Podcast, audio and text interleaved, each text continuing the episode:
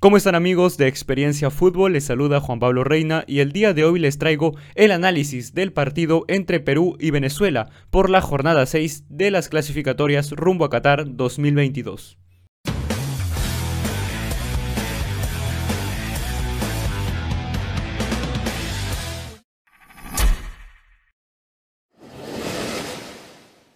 Partido jugado en el Estadio Nacional de Lima con el arbitraje del ecuatoriano Guillermo Guerrero, que estadísticamente suele sacar 5 tarjetas amarillas por encuentro. En esta ocasión al final se cumplió esa estadística, pero antes de ir con ello vayamos a ver las alineaciones iniciales que formaron ambos equipos.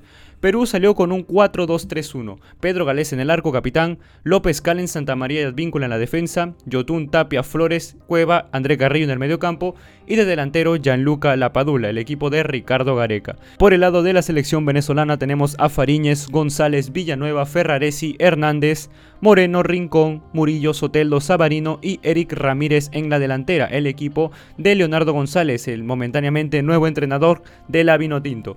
Y antes de comenzar con el análisis, les pediría por favor que se suscriban y le den like a este video para así hacer crecer esta comunidad.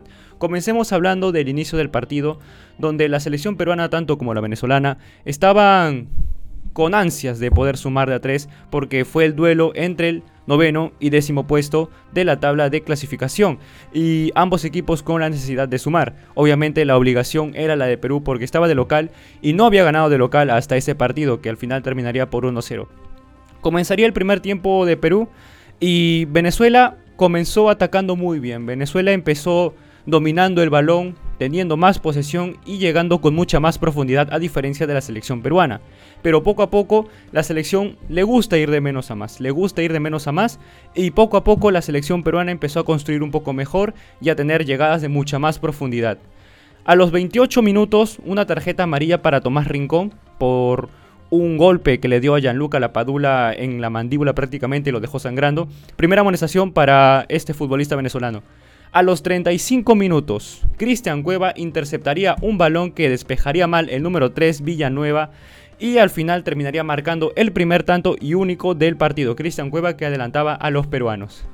Solo 3 minutos después, en los 38 minutos, Tomás Rincón recibiría otra tarjeta amarilla por un brazo extendido y se iría expulsado. Venezuela desde el minuto 38 jugaba con uno menos. Ese es un dato bastante importante porque determinaría bastante lo que va a ser este análisis del partido. Después con esa expulsión entraría José Martínez, saldría John Murillo el sacrificado para intentar replantear esa ausencia que dejaba Tomás Rincón que viene siendo un futbolista vital en el juego de la selección venezolana. Y algo que me sorprende bastante es que, y fue en el transcurso del partido, que Perú nunca vi esa superioridad que se espera que un equipo con un futbolista más muestre.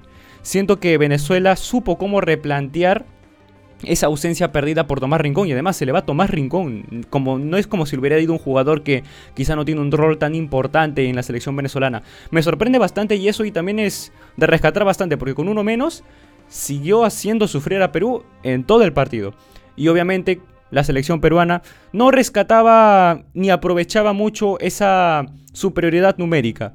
Obviamente Venezuela presionaba todavía y dejaba espacios en algunos sectores de la cancha, pero esos sectores que dejaban libres los venezolanos eran poco aprovechados por los peruanos, porque también no había mucha accesibilidad directa por ese lado, porque el mediocampo siempre estuvo presionado, la defensa también estuvo muy presionada en lo largo del partido, y eso hacía que Perú no tenga una salida limpia. Y eso obviamente hacía que Venezuela no sienta tanto esa ausencia de uno menos. Terminaría el primer tiempo con Perú 1-0 a favor. La verdad que es la primera vez que Perú se va al descanso por 1-0 en, esta, en esos últimos partidos. Y era sorprendente porque al final Perú sin estar jugando mucho mejor que Venezuela, para mí yo creo que era un partido parejo en esta primera mitad, se va al descanso con una ventaja de 1-0. En el segundo tiempo entrarían unos cambios, tanto para la selección venezolana como peruana. Entraría Cancelor en la Vinotinto, García y Christopher González por Perú. Y saldría Flores y Yotun. Acá la inclusión de Flores fue muy muy hablada, muy debatida, porque al final Flores no termina jugando muy bien contra Uruguay y Gareca nuevamente confía en él. También hay que mencionar que Peña fue baja para este partido porque al final tuvo una lesión en los entrenamientos. Confiaron nuevamente en Edison Flores y en este primer tiempo yo lo vi mucho mejor que en todo su partido que contra Uruguay, el pasado. Lo vi mucho mejor en ese partido de Edison Flores. Pero al final no termina siendo suficiente para volver a ese nivel que demostró en la campaña pasada. Saldría Flores y Yotun por Canchita González y Raciel García, porque Yotun también estaba muy impreciso, y también porque jugaba muy retrasado y tenía pocas opciones, porque tanto Tapia y Yotun, el mismo Cueva termina siendo el otro, el tercer mediocampista, terminan subiendo bastante al ataque, con la confianza de que con uno menos Venezuela iba a atacar menos, a tener menos posesión y Perú intentar recuperar fácil. Pero no, Venezuela siguió presionando, se ubicó muy bien. Lo que más rescato de Venezuela es que presionó tan alto que hacían que los defensas se equivoquen, que tomen malas decisiones, den malos pases e incluso también que obliguen a reventar el balón. Y eso también ocasionaba que Venezuela también gane las pelotas divididas porque los defensas de Venezuela son muy altos y le ganaban los duelos a la Padula que prácticamente no recibió bastantes balones en este partido. Avanzaba el segundo tiempo, más cambios, tarjeta amarilla para Christopher González que había entrado.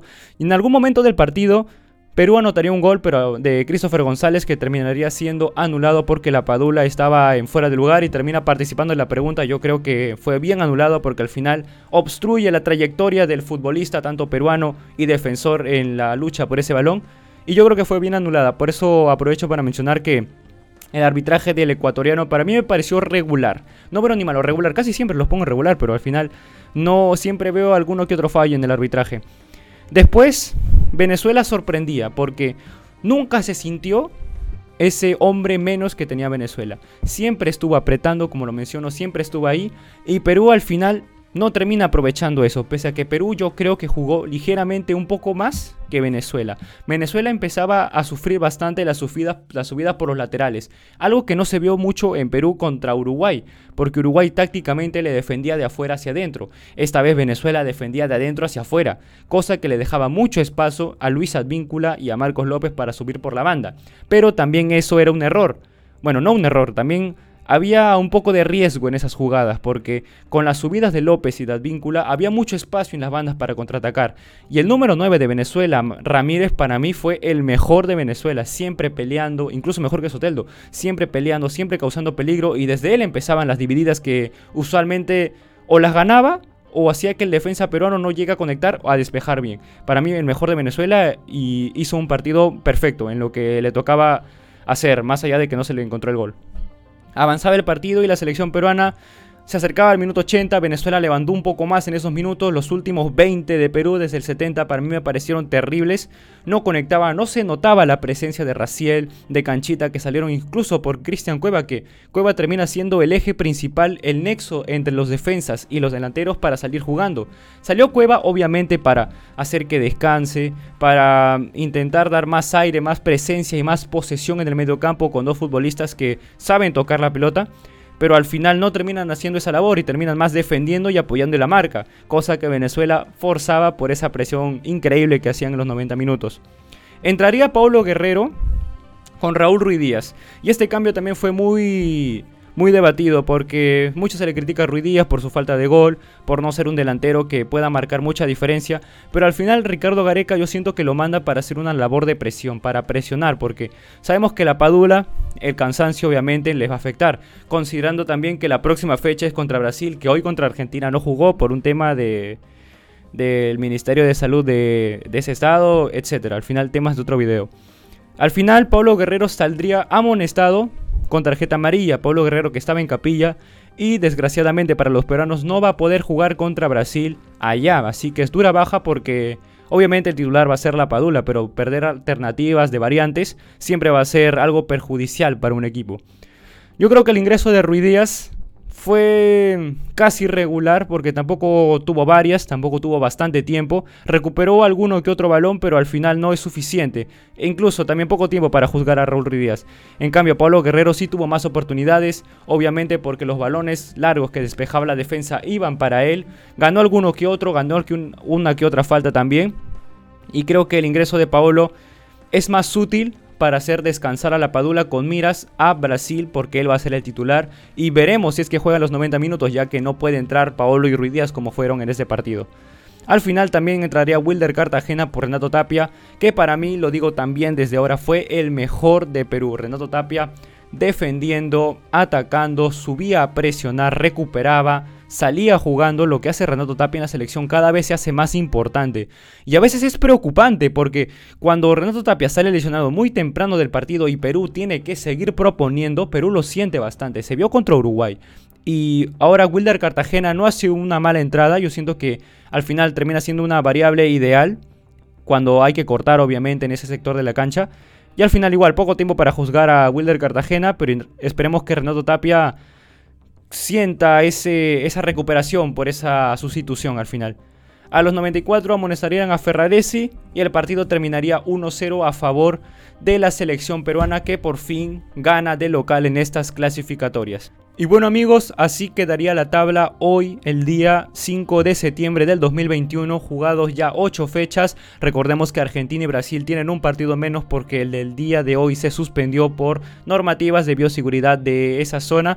Pero al final siguen líderes absolutos en la tabla, Brasil con 21, Argentina con 15, Ecuador con 13, Uruguay con 12, Colombia con 10, Paraguay con 8, Perú asciende al séptimo puesto con 8 puntos, Chile octavo con 7, Bolivia noveno con 6 y décimo se quedaría la Tinto con 4 unidades. Al final la selección peruana asciende dos puestos sobre Chile, Bolivia y Venezuela, pero sabemos que el partido siguiente contra Brasil va a ser muy difícil y también hay que considerar que Brasil no jugó el partido de hoy contra Argentina, estarán con mucha más recuperación para ese día, habría que ver también si es que no sale nada raro por Conmebol y la FIFA por suspender ese partido, pero yo creo que al final no se va a dar así, sabemos la importancia y el poder que muestra Brasil aquí en Sudamérica. Y no sería raro que no le pongan ninguna amonestación tanto a Brasil a Argentina, pese a que la amonestación debería ser para ambos, pero al final son temas extradeportivos. Pero al final, cuéntenme ustedes, muchachos, ¿qué les pareció el partido del día de hoy? ¿Les gustó cómo jugó Perú? Personalmente, hay bastante que desear de Perú, especialmente cuando no hay salida por el medio campo. Me sorprende bastante que nunca se sintió la presencia de un hombre más en la selección peruana. Prácticamente también hay mérito de Venezuela en eso, pero es sorprendente cómo Perú nunca tuvo el dominio del partido inclusive con un hombre más. Me gustaría oír sus opiniones en los comentarios. Se despide Juan Pablo Reina, no olviden suscribirse, darle like y nos veremos en un próximo video o directo. Cuídense, chao chao.